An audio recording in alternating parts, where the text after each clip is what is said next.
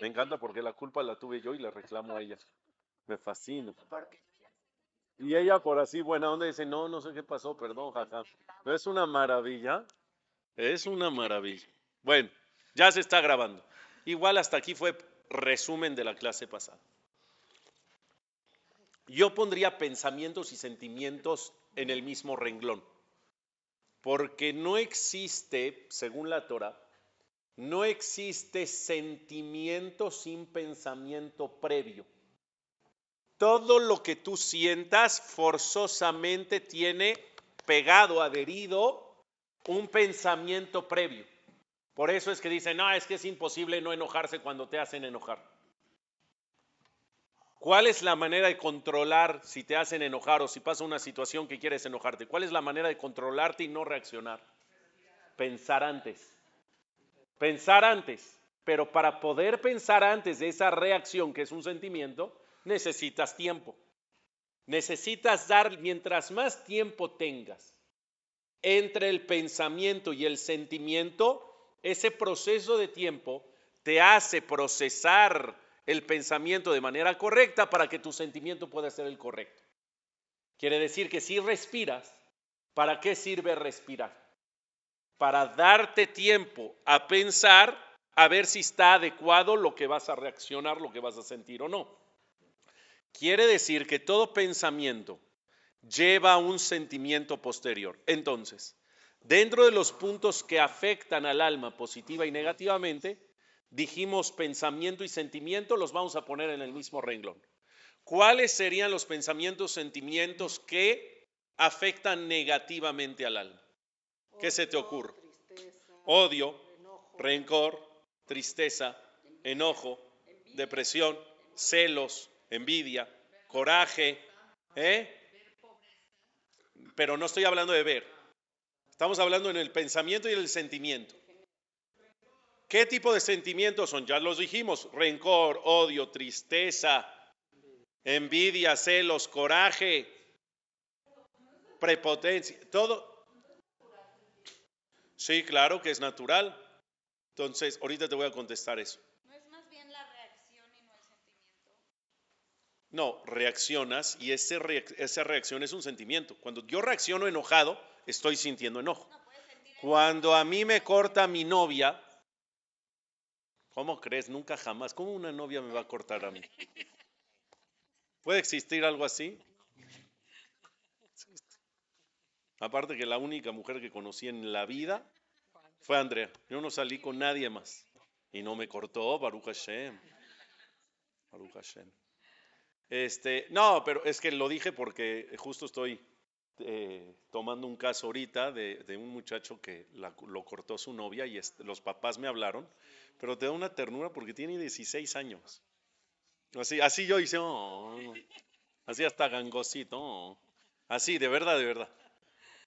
Pero los papás me hablaron ya preocupados porque ya no quiere ir a la escuela, no sale de su cuarto, no esto, no lo otro. Entonces dije, órale, qué fuerte. Y ya, ya hablé con él y todo lo... Entonces, él tiene un sentimiento de tristeza.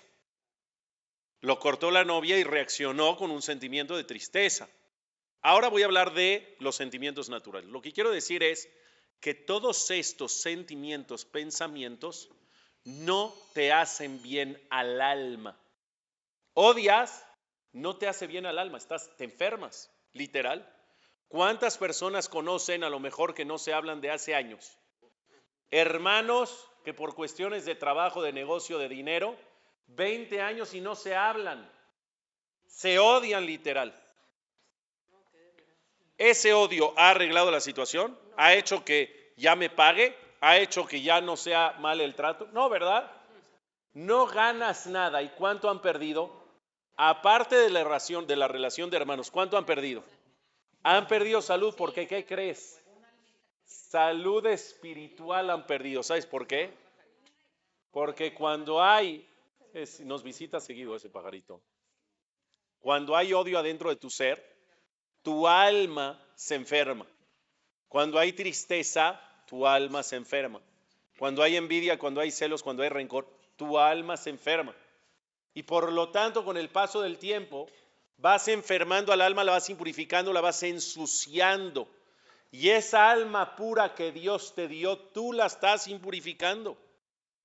Ahora, preguntan allá, pero es natural sentir. Una vez mi hijo llegó a mi casa y me dijo, pa, es haram enojar. Le dije, ¿por qué la pregunta? Porque un niño en la escuela me quitó mi balón y me enojé. Y cuando me enojé con él me dijo, eres un jaramero. Aparte de que le quitó el balón, o sea, el niño que hizo mal acá es el, niño ese.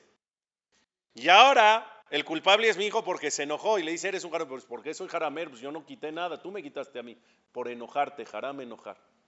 Entonces el niño llegó agobiado a la casa, si de verdad era jarame enojar, pa, ¿es jarame enojar? Si fueras tú el papá, ¿qué le contestas? ¿Es jarame enojar? ¿Eh? Depende del caso. O sea, hay situaciones que sí el enojo es válido.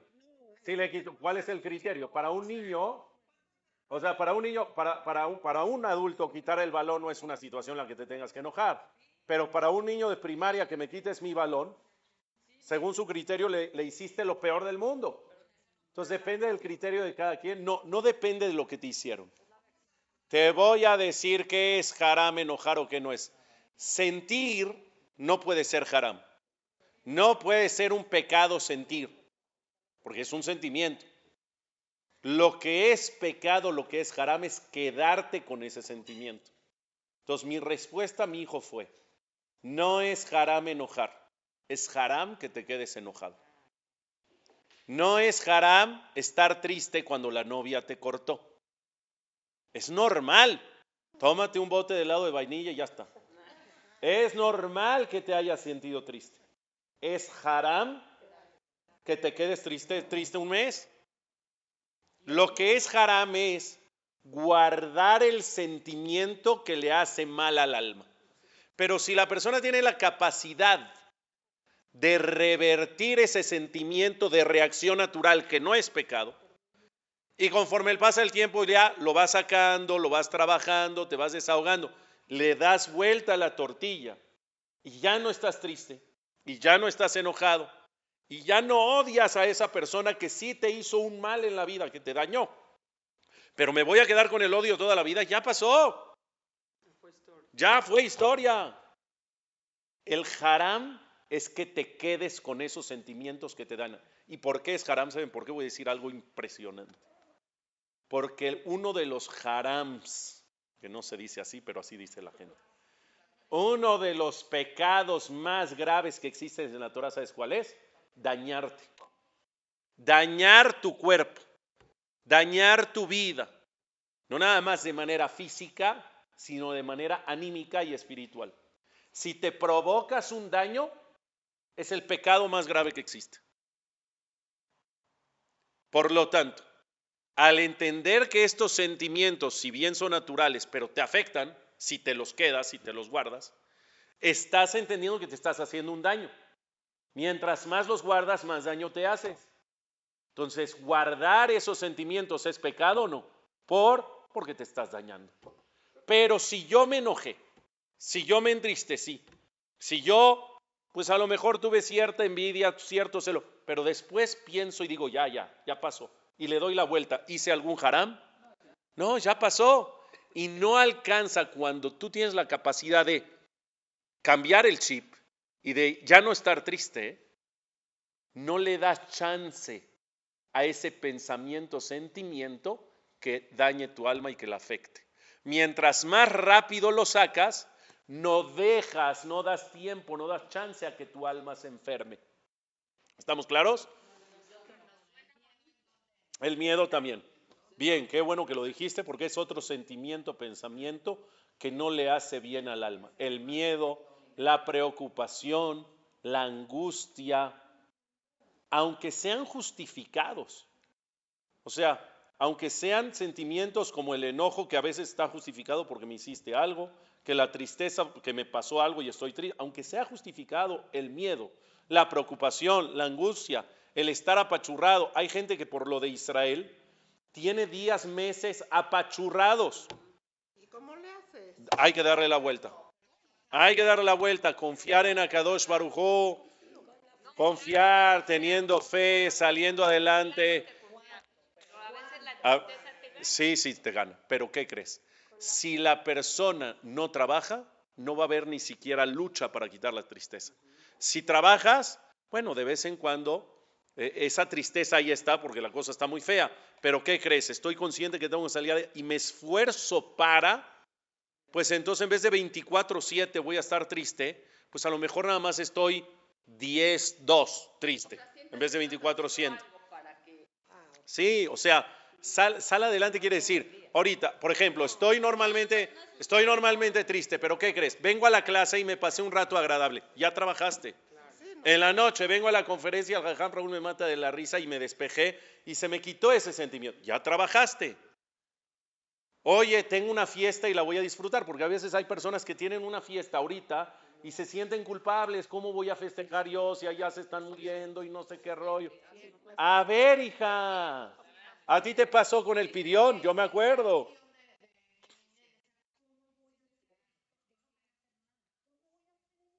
Y yo cuando hiciste, yo fui a la fiesta, yo te felicité. Porque, claro que se siente, pero es bonito y es importante que tú no te enfermes, que tu alma no se enferme. Y para que tu alma no se enferme, no puedes arraigar el dolor, el miedo, la angustia, la incertidumbre, la tristeza, el dolor, todo lo que dijimos que afecta, no lo puedes guardar, lo tienes que dejar salir de vez en cuando. ¿Estamos o no? Ok. ¿Qué pensamientos, sentimientos le hacen bien al alma? Alegría, esperanza, La alegría, el sonreír, el amor, el cariño, escuchen, la gratitud, la bondad. Todas estas son actitudes, más bien dicho, pensamientos, sentimientos, que te llenan la neshama, que si tu neshama está pura, la purifica más que la hace brillar intensamente. Por eso hay personas que a veces en la vida están vacías y la única manera donde encuentran algo de satisfacción para el alma, que les llena el alma, es cuando llevan a cabo actos de bondad, de beneficencia, de amor, de cariño, cuando das, cuando te sientes útil, cuando haces un acto de voluntariado y gracias a ti salió adelante cierta situación. ¿Cómo se siente el alma? cuando das? ¿Cómo se siente el alma cuando agradeces? Justamente me preguntó una persona la semana pasada de la Perashá que empiezan a contar las plagas en, la, en el proceso de la liberación del pueblo de Israel de Egipto, donde yo estaba explicando que Moshe Rabenu no le quiso pegar al agua para convertirla en sangre, porque le debía gratitud al agua, porque el agua lo protegió a Moshe Rabenu. ¿Cuándo? Cuando estaba bebé recién nacido de tres meses, su, su mamá lo puso en un canastito y el agua del río está escrito que se calmó, no lo volcó, no lo volteó. Imagínate un bebé de tres meses en el río. ¿Muere o no muere? A los dos minutos ya no está. Pero el agua, menos que alberca, menos. Se congeló, así el bebé parado. El agua me cuidó, le debo gratitud toda la vida. ¿Cómo vienes ahorita, Hashem, y me dices que yo le pegue al agua? para que se convierta en sangre, que le pegue a Aarón mi hermano, yo no le voy a pegar. Entonces, ¿está bonito o no? José tenía gratitud eterna, gratitud eterna. Y entonces se acercó esta persona conmigo y me dijo, jajam, pero el agua no siente. El agua no siente. ¿Qué más da si le agradeces o le pegas? No sabe, no siente. Ya por favor, está bonito el discurso. Pero la verdad yo no me la trago. Yo no la compro, así me dijo. ¿Y sabes qué le contesté? ¿Qué le contestarías? Eh? Ay, es que un jajam tiene que tener el as bajo la manga todo el tiempo.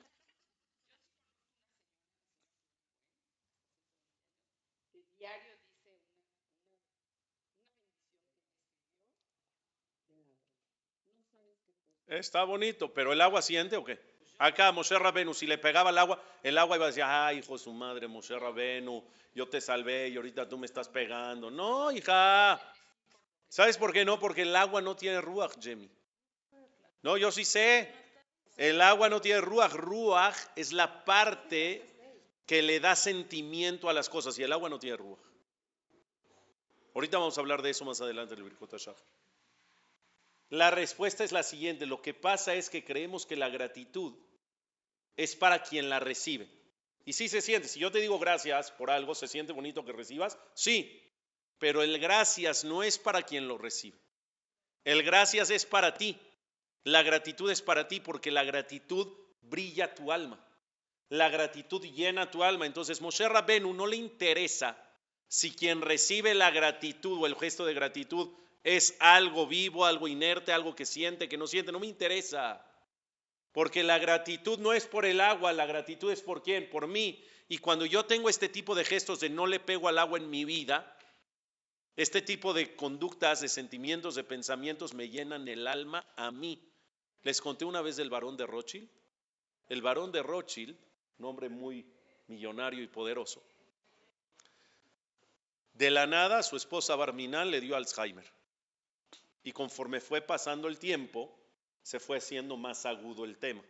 Al principio como que sí conocía y tenía como, como flashazos así, después nada. Alzheimer completo. Los empleados del varón de Rothschild, ¿qué tenían en la casa? ¿Cuántas muchachas? Diez. Nanas, choferes, mayordomo, mozo, jardinero. ¿Qué te puedo explicar? Un ejército de empleados a su servicio. Se acercaron, le dijeron, Señor, no se preocupe. Usted váyase a trabajar como todos los días, haga su vida, ella se va a quedar aquí, ya no puede salir. Nosotros la vamos a atender como reina, la vamos a consentir, la vamos a chiquear. No se preocupe por nada. Muchas gracias, les dice, pero ¿qué creen? El desayuno es mío. Nadie se mete. Ya después tengo que irme a trabajar y se las encargo, por favor, pero las mañanas son mías. ¿Qué quiere decir? Si me iba a trabajar a las 8 de la mañana, ya no me voy a ir a las 8, me voy a ir a las 10.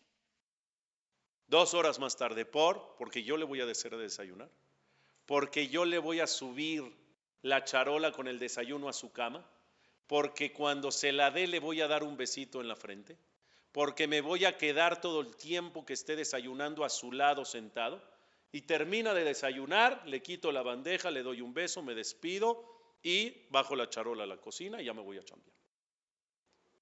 Ese es mi gusto, eso es lo que yo quiero hacer. ¿Está bien? Pasan los días, pasan las semanas, pasan unos meses y el mayordomo se acerca y le dice, Señor, estoy viéndolo más presionado.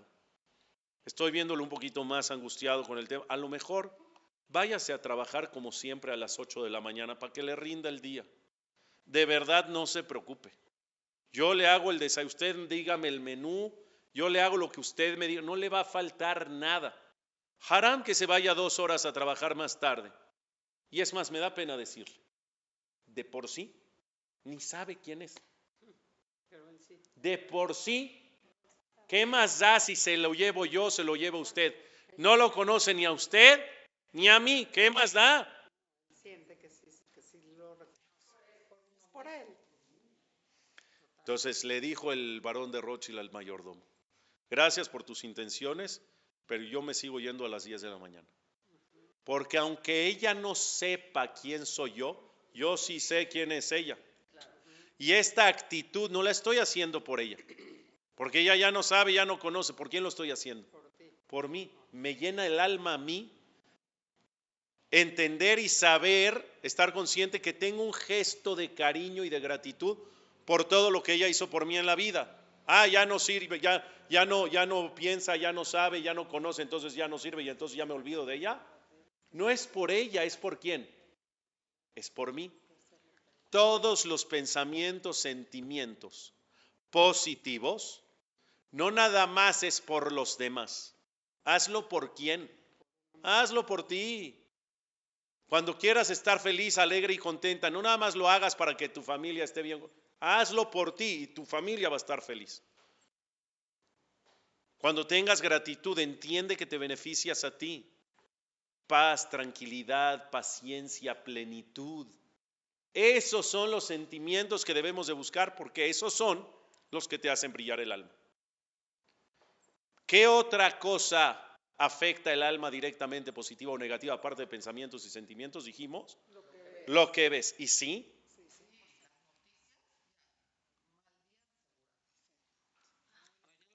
¿Qué es lo que ves? Lo que ves tiene influencia a la Neshama. Escuchen lo que voy a decir. El sentido, según la Torah, más conectado al alma es la vista. El más conectado al alma es la vista.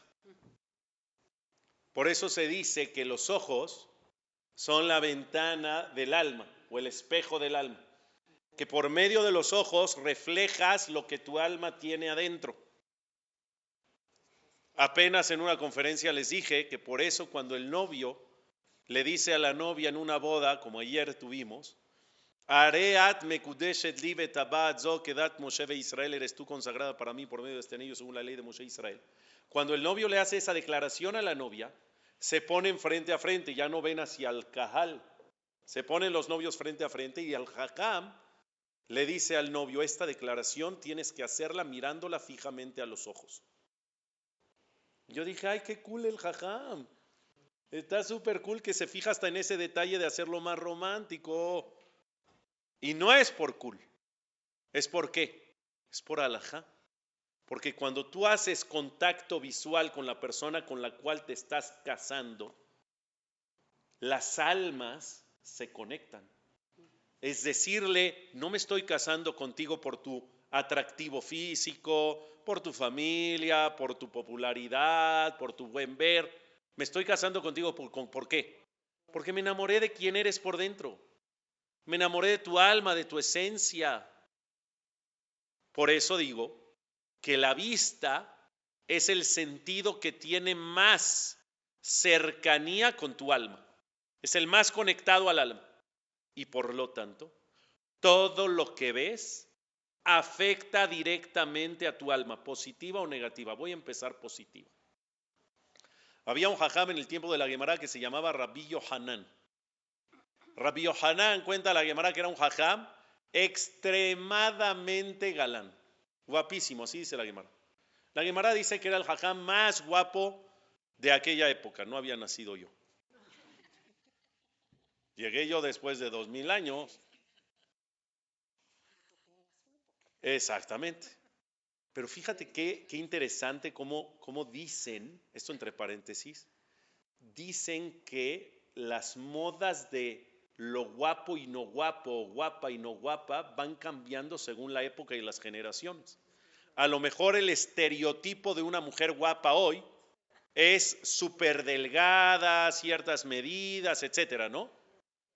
Y en el tiempo de antes dicen que al revés, que eran como enfermizas esas mujeres que los hombres ni las volteaban a ver y al contrario, las llenitas, cachetoncitas, así eran las guapas. No, de verdad, así me decían, mi, abuelita así me decía. Y fíjense cómo es real. La Gemara dice de este Rabbi Yohanan que era el hombre más guapo del planeta. Y la Gemara cuenta que el único que tenía permiso de decir el Shema Israel acostado boca arriba era él. Ustedes saben que el Shema hay que decirlo en las noches en la cama, ¿correcto o no? Pero ¿cómo en la cama dices el Shema en las noches? ¿Cómo en la cama? Acostada, sentada, ¿cómo? Entonces, se puede, lo mejor, lo mejor, lo mejor es como sentada en la cama o, recostada en la cama, es decir, con la, con la espalda en la cabecera y ya acostada, ¿sí o no? ¿Esto se llama recostado o no? Sí, ¿no? Así, con, ya en la cama, pero, pero así, no, no así. ¿Estamos o no? Y si ya vas a estar acostada porque ya, ya estás cansadísimo, ¿a quién le pasa que estás a la mitad del Shema y ya después ya no sabes qué pasó después? Lo acabas de decir a las seis de la mañana. ¿De dónde me quedé? En Besamtemen de Barayel. Si lo vas a decir, Leti, acostada el Shema, ¿cómo lo puedes decir? Nunca boca arriba. El Shema acostada va muy bien, Terry, de ladito. De ladito, puede ser derecho, puede ser izquierdo, pero de lado. Por, dice la alhaja, acostado boca arriba es como, como, oye, un poquito de respeto, papá. Ya sé que el Shema va en la cama, pero así acostado boca arriba al cielo es como mucha prepotencia a Dios. No, está como, no es una posición digna hacia Dios para decirle el Shema. ¿A poco no de ladito es más recatadito? Así, de ladito, caracolito, así. Más recatadito, de lado sí.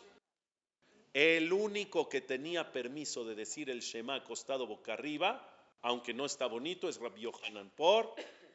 porque era tan gordo que si le decías di el Shema de lado, Hazito, de aquí a que se dé la vuelta para... De verdad. Y así decía la Gemara que era, era una persona grandota, gor, y cómo dicen que era guapísimo. A lo mejor hace dos mil años se usaba, era la moda, hay que empezar a comer. ¿Por qué les digo esto? Porque estábamos en el punto donde la vista se conecta al alma directamente. Rabbi Yohanan cuando ya creció, se hizo grande y ya no tenía mucha fuerza física para ir y venir y hacer mitzvot y dar clases y pararse en la mañana, decir shachrit y tefilá y esto y lo, ya sabes, todo el trajín ya no tenía fuerza. Se le ocurrió lo siguiente, si yo ya no puedo hacer un sinfín de mitzvot en el día, voy a hacer un bien a la gente, que no me cueste tanto esfuerzo agarraba, llevaba su banquito, no les va a gustar lo que voy a decir, pero eso es lo que hacía, llevaba su banquito y lo ponía afuera en la puerta de la tevilá de las mujeres. Para, para que vean las señoras al salir de la tevilá, vean un hombre jajam espiritualmente elevado y bello físicamente. Decía Rabbi Hanan, esta señora que sale y lo primero, el primer impacto visual que va a ver es un jajam y guapo, Bezrat Hashem va a estar con el esposo y si pega y van a tener un bebé, va a ser guapo y jajam. ¿Qué te ríes? ¿Es de verdad, hija? Oh, eso es buen punto. Sema Israel, Claudine. No sé, háblale a Rabio Hanan a preguntar, es buena pregunta. Shema, estaba a punto yo de ir a mandar a poner mis fotos en la Tevilá. No sé si ustedes han visto, me contaron, no me consta porque no he entrado a una Tevilá de mujeres, pero en las Tevilot de México hay alguien que me contó que en la salita hay fotos de Jajamim, ¿es verdad o no es verdad? En algunas sí. En la, antes de salir a la calle, en la, ¿cómo se llama? En la sala de espera, en la pared hay, hay fotos de Jajamim. En la de aquí no. Voy a mandar a poner la mía ya. Mañana mismo está ahí. ¿Qué no? Claro que sí. Es que está escrito, está escrito, Terry, y esto ya es de verdad, que el primer impacto visual que tiene la mujer al salir de la tevilá influencia a la Neshama, pero a la Neshama de quién? Del bebé. Del bebé que se va a engendrar. Entonces, imagínate, imagínate a tu Neshama si te influencia o no. Imagínate a tu Neshama. Les voy a decir cuál es la costumbre aquí en México y esto ya les va a gustar, porque ya no está Rabio Hanan. ¿Qué hacen las señoras aquí en México? ¿Qué se les enseña a las madrijos, las moros les enseñan a las novias? Les enseñan que en su bolsa lleven una fotito del marido. Que lleven una fotito del marido o en el celular, sales de la tevila, sales de así lo hacen acá en México. Sales de la tevila y lo primero que ves, ay, lo amo mucho, mi rey, puedes estar feo, pero te quiero. Y ya. Eso estuvo duro. Ves al marido, es la persona que amas, la persona que quieres que se parezca a él, ámalo, ¿por qué no? Lo que yo quiero decir con esto es, ¿el impacto visual influencia adentro o no? Si influencia a la Neshama del bebé que todavía ni está, ¿no va a influenciar a tu Neshama? Entonces te tienes que cuidar para brillar el alma de lo que ves.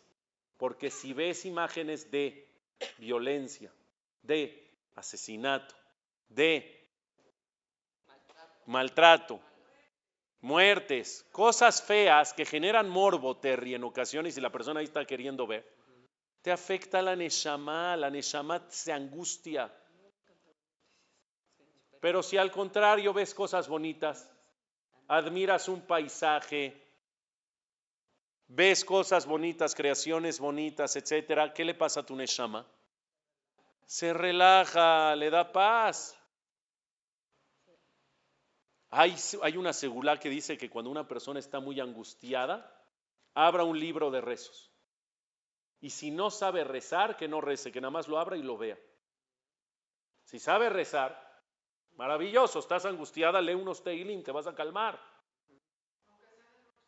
Aunque sea de noche, si de verdad estás asustada, angustiada, léete un Teilim, aunque sea de noche, te va a calmar. Y la persona que no sabe leer, ¿sabes qué dice la segula? Velo, velo, así. Ah, ya, la Neshama se relaja. ¿Por? Porque estás viendo letras de Kedusha, estás viendo letras hebreas de Torah que tienen santidad, tienen energía, aunque no hayas dicho nada. Esa vista, ¿qué le hace a tu Neshama? Ah, ya, ah. Nada más ver. Cuando la persona se tiene que cuidar de ver lo que va a ver. ¿Está bien o no?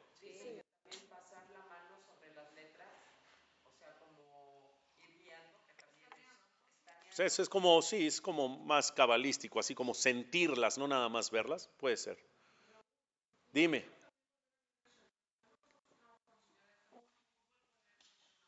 ¿Y te funciona? El Shema lo puedes decir las veces que sea, porque el Shema son escritos de la Torah. Entonces no es como una verajá que si ya dije Sheakol ya no puedo volver a decir Sheakol, porque esto es una verajá y está escrito que no puedo decir una verajá en vano. Pero el Shema no es una verajá. El Shema son versículos de la Torah. Yo ahorita puedo decir Shema Israel Adonai Loenu Adonai Echad. Dije el pasú completo. Mientras tú digas completo el pasuk o el Shema, lo puedes repetir las veces que sea. Por eso digo que si te funciona, adelante. Yo creo que funcionaría más que contar borregos. No, eso es, es un error. Si ya, es si ya no es hora de decirlo, lo puedes decir. No te cuenta la mitzvah de haberlo dicho a tiempo pero claro que hay que decirlo, así se la llamará explícitamente. Aunque ya se pasó el tiempo, tú di el Shema. La amidad no, por ejemplo. ¿Por qué la amidad si ya se pasó el tiempo ya no la puedes decir? Porque la amidad son verajot, si las dices son en vano. Pero el Shema es como si estás leyendo un pasuk de la Torah, entonces no tiene, lo puedes decir a la hora que sea. Claro que es mejor decirlo dentro del tiempo, pero si se te pasó, dilo. Birkot Shahar también eh, no, no se puede pasar el tiempo, son Berajot. Sí, después de, depende, depende del día, depende del calendario, pero aproximadamente el mediodía. Es que estamos hablando de 12, 40 y tantos, etc. Bueno, comprobamos entonces que la vista es lo más ligado al alma y es lo que ves lo que afecta positiva o negativamente a tu Neshama. Lo que oyes. Sí, también las noticias que escuchas, porque tú hablabas de ver las noticias, y si las escucho en el radio, también te afectan la Neshama. Exactamente. No, o gritos de angustia, o la alarma sísmica, o una ambulancia, o yo que. ¿Angustia o no? O Barminan en lugares donde no hay mucha seguridad y escuchas tiroteos. Baruch Hashem, no viste nada, no viste nada. Pero se escuchó que hubo tiroteos a tres calles. ¿Tu alma se enferma o no? ¿Le afecta al alma? Claro que le afecta. Lo que escuchas afecta. Escuchen qué es lo más fuerte. ¿La música afecta al alma? ¿Positiva o negativa? Depende. Depende. Depende. Si escuchas obviamente música en hebreo, de Hashem, de Akadosh Baruj si me escuchas cantar en una boda, ¿qué siente tu Neshama? ya sé, ya sé. Pero, muy bien. Pero la música que escuchan hoy, ¿le hace bien a la Neshama? Es que de verdad ya no es tema de religión o no. ¿Qué hace? Díganme ustedes, voy a decir algo fuerte. ¿Qué hace un niño de 13 años, una niña de 12, 13 años, cantando canciones no aptas ni para adultos. La letra de la canción, un adulto le escucha y dice, ¿qué es eso, hijo? ¿Eh? Ahí te voy, ahí te voy, ahí te voy, ahí te voy. Ahí te voy, ahí te voy. Entendemos que esa letra afecta negativamente al alma, lo que escuchas. Y hasta para un adulto, ¿afecta o no? Sí, sí afecta. Estaba yo en un bar mitzvah y entré nada más a saludar porque no pude ir a la tefila y tenía mucho compromiso con la familia. Y como yo tuve un bar mitzvah ese mismo día de trabajo en Charles Simha, no llegué a la tefila. Entonces dije, bueno, me invitó a la comida, nunca voy a la comida, pero paso a la comida a saludar. Estoy 5 o 10 minutos para cumplir y me voy. Pues, ¿qué te puedo explicar esos 10 minutos que estuve adentro? No, no, no, no, no, no, no, no, no, no, la letra, no, dije, ¿qué está pasando aquí? está muy fuerte. Y los niños brincoteando y tarareando y cantando la canción, cantándola. No es que no se la saben, se la saben, no la entienden. Salí y afuera me saludó una persona que hagan bonito, ¿no? Me prendí. Le dije, sí, está bonito, las sillas, las mesas, el menú, todo se ve bonito. Le dije, pero ¿esto es lo que pasa en los bar mitzvot?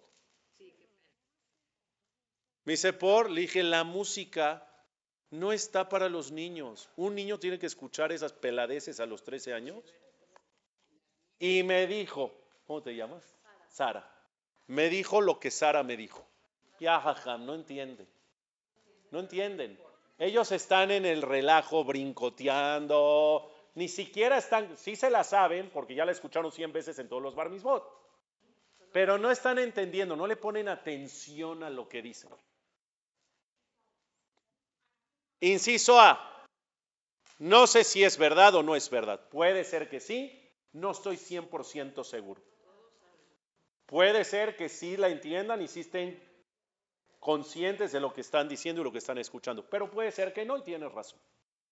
Pero aunque sea cierta esa teoría, aunque sea cierta esa teoría, de manera indirecta, aunque no entiendas y no estés pendiente de lo que están diciendo, esas letras ya entraron a tus oídos y automáticamente afectan a la necesidad de la persona. Afectan a la necesidad de la persona. La persona tiene que tener claro qué puede ver y qué no puede ver, qué puede escuchar y qué no puede escuchar. A eso voy. A mí me pasó ahorita de viaje que estaba en un lugar y empezaron a gritar Free Palestine. Sí. Un al lado mío que estaba terminando, hicieron Abdalá y todo muy bonito, me dijo, tristemente la gente ya la canta como de... Sí, ya ni siquiera sabe lo que está diciendo. Sí, sí, sí, sí, sí. Tú dices, a lo mejor pasa lo mismo aquí en la canción, estoy de acuerdo, pero eso no quita el efecto negativo. No quita el efecto negativo. Libertad, la verdad es que no lo quita.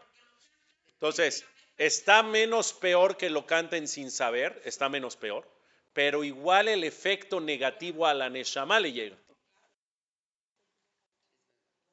Entonces, ya vimos lo que piensas, lo que sientes, lo que ves, lo que oyes. Dime, Grace.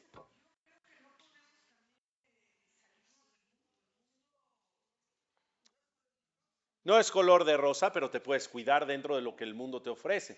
No estoy diciendo que no escuches música, pero ¿sabes qué? Imagínate que, imagínate que en vez de morra, no sé qué, o sea, ¿cómo canta ese peso pluma espantoso? ¿Cómo va la de morra? ¿Cómo va? Ah, compa, no sé, es esa morra. ¿Qué son? Es, qué, qué, qué es? Entonces, ¿por qué en vez de eso, Grace?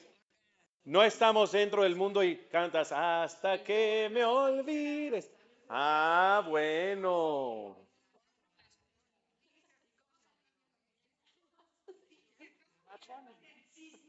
Pero no, es así. No, tienes razón. No, es así, es así, es así. Pero todo lo que puedas evitar que no sea necesario, evítalo. Tienes razón, no te puedes salir del mundo. Si suena la alarma sísmica, no voy a decir, ay, no escucho, no escucho. No, claro, te afecta, te pone histérica, claro, y, pero eso es, no, es algo que no puedes evitar. Lo que yo digo, todo lo que sí puedas evitar, evítalo, porque de por sí el mundo está tan lleno de impureza que si dejo entrar todo me voy a enfermar. Entonces, lo que esté en mis manos evitar, lo voy a evitar. Noticias tengo que escuchar, pero a lo mejor no tengo que ver ese tipo de videos que, que, que nada más son morbosos y que no me suman nada. ¿Sí o no? Creo yo. Lo que piensas, lo que sientes, lo que ves, lo que escuchas, Y lo que habla. lo que haces. Ah, no, lo que habla. ¿Qué es lo que haces? Ahí vamos a la boca, era el número 6. Son 6. Ah, ya son 12.36, ya se acabó la clase. Ah, ok, ya, eso no entra, ¿eh? Yo por ustedes, por si se les hace tarde. Híjoles, qué duro. Nada más era por hoy 11.45 porque mi papá se operó y estaba en el hospital y, y, y quería verlo salir para que, para, y al final no lo vi salir, pero Baruch Hashem, ya me, escribieron que ya acabó la operación. Baruch Hashem todo salió bien.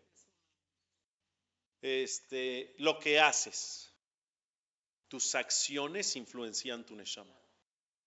Las actitudes que tienes influencian a tu neshama. Si Barminan, una persona, golpea, es violento, influencia a la neshama. Es una, es una acción que tu neshama se ensucia. Y cada vez que golpees, te conviertes en una persona más violenta. ¿Por qué? Porque vas ensuciando, entonces la neshama ya es capaz de hacer un nivel más. Y un nivel más, y así va escalando.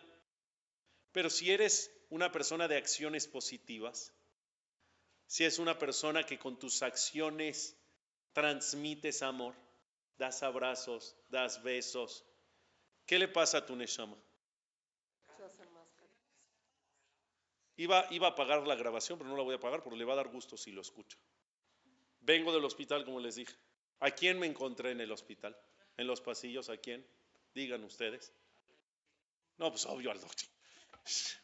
A las de Bikur Jolín, a Eti. Todo el mundo conoce a Eti, ¿sí o no?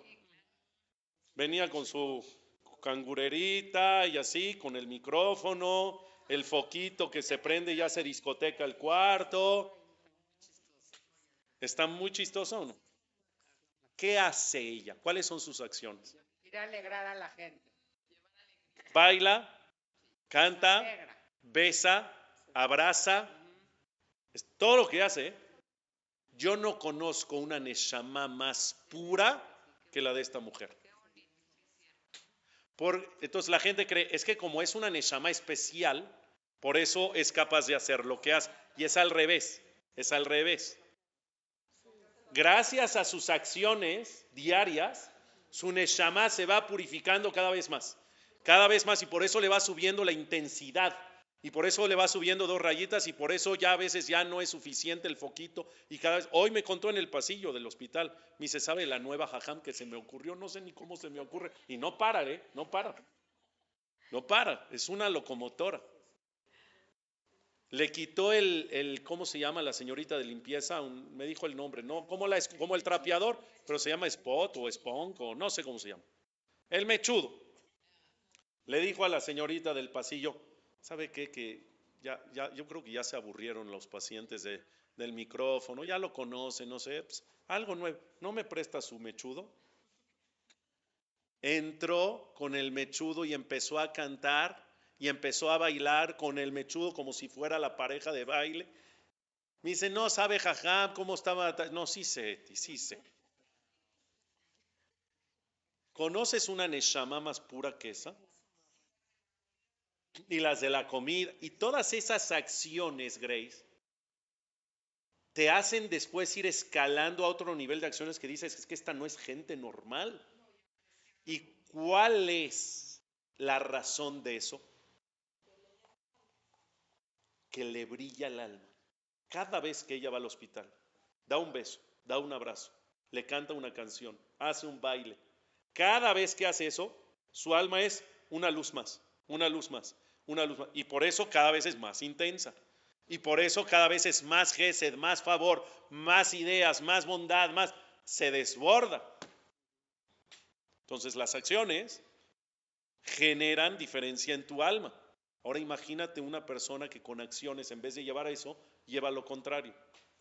Imagínate en qué se puede convertir esa persona. En un monstruo. Y termino diciendo, lo que sale de tu boca y lo que entra a tu boca. Las dos son importantes. Hay personas que a mí me da mucha risa porque sí se cuidan mucho de kosher. Y la verdad, claro que hay que cuidarse de kosher, lo que entra a tu boca. Toda la esencia del tema del kashrut es porque influencia adentro al alma. Ahorita les voy a contar una historia en un rastro increíble. Pero hay muchas personas que se cuidan del kosher. ¿Qué te puedo explicar? Lo más minucioso. Y acabó. Mi respeto admirable. Meadrin, Halab Israel, Pat Israel, Bishul Israel. La vaca tiene que tener peluca para que te la puedas comer. Es una cosa. Grace, lo de la vaca con peluca era chiste. Era chiste, porque Grace se me quedó viendo con una cara de que, ¿en serio? No era chiste, hija, era chiste. Ríete.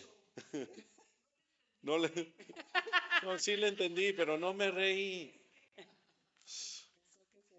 Sí, no. Hay gente que se cuida muchísimo del kashrut y está bien en los kelim, si tienen tevilá, si tienen agalá, si carne, si leche, todo. Hay un sinfín de detalles. Y está padrísimo.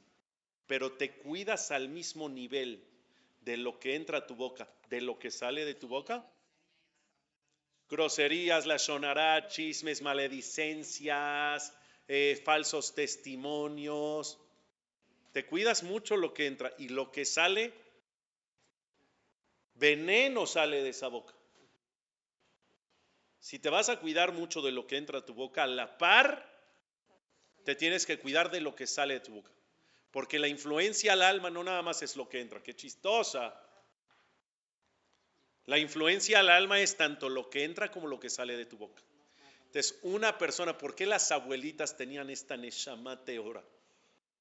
No, yo me acuerdo de mi abuelita con un alma de verdad pura, noble, inocente, y su boca que salía. Puras bendiciones, mi vida, mi roji, mi alamak, mi abus hayato, todo, todo era, todo era, era miel, miel que desbordaba por su boca. Y entonces cuando tienes esta boca tan bonita, de hablar tan bonito, mi vida, mi rey, mi amor, mi cariño, mi esto, mi el otro, ¿qué le pasa a tu neshama? Se brilla. Pero si Barminan tu boca es de veneno, de groserías, de malas palabras, de la sonará, de chismes, de malos juicios, de falsos juicios, de mentiras, de dobles sentidos, ¿qué le pasa a la Neshama? Se afecta de manera negativa. Entonces sí, tienes que cuidar lo que sale de tu boca y lo que entra a tu boca les estaba diciendo que ya, y ya con esto termino, que una vez me platicó un jajam, alaba shalom, que ya falleció, un jajam que yo admiré muchísimo, jajam grande. De hecho, venía a dar clases aquí al Talmud hace muchos años. Se llamaba jajam Meir Anteb. Y el jajam Meir me contó una vez que él era shohet. Me contó una vez que en uno de los rastros, ellos tenían su sección para los Yehudim para hacer su shejitá normal, pero el rastro era de Goyim, entonces mataban a los animales como, como venga.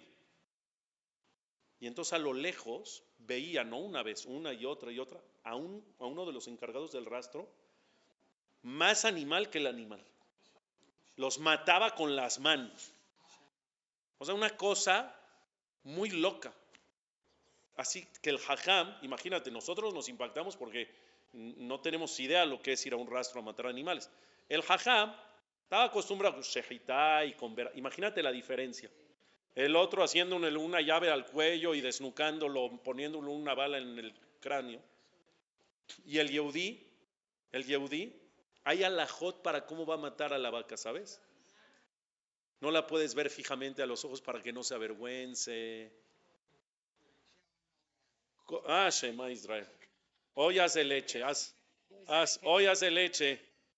No, no, de leche, hoy de leche, hoy de leche. Hoy, una papa al horno con queso derretido, algo así. Eh, ve la diferencia, el jajam, pero no, mira la kedusha, aunque lo va a matar para comérselo, el jajam le dice una verajá, no, no lleva el cuchillo más allá de donde lo puede llevar. No sabes lo minucioso que es exacto en el lugar donde menos tiene que sufrir. Es una cosa de cuidado donde dices, qué maravilla de religión. Entonces, pero qué respeto. Entonces, imagínate este jajam que está acostumbrado a matar animales y ve esto y él se impacta. Imagínate lo que veía. Hasta que después él me contó y me dijo, me dice, llegué después de un tiempo, llegué a la respuesta, ¿por qué era tan, tan loco? ¿Qué lo llevaba a eso? ¿Sabes qué lo llevaba a eso? Una vez lo vi cuando mataban al animal, escurría la sangre, ponía un recipiente abajo para recibir y se lo tomaba.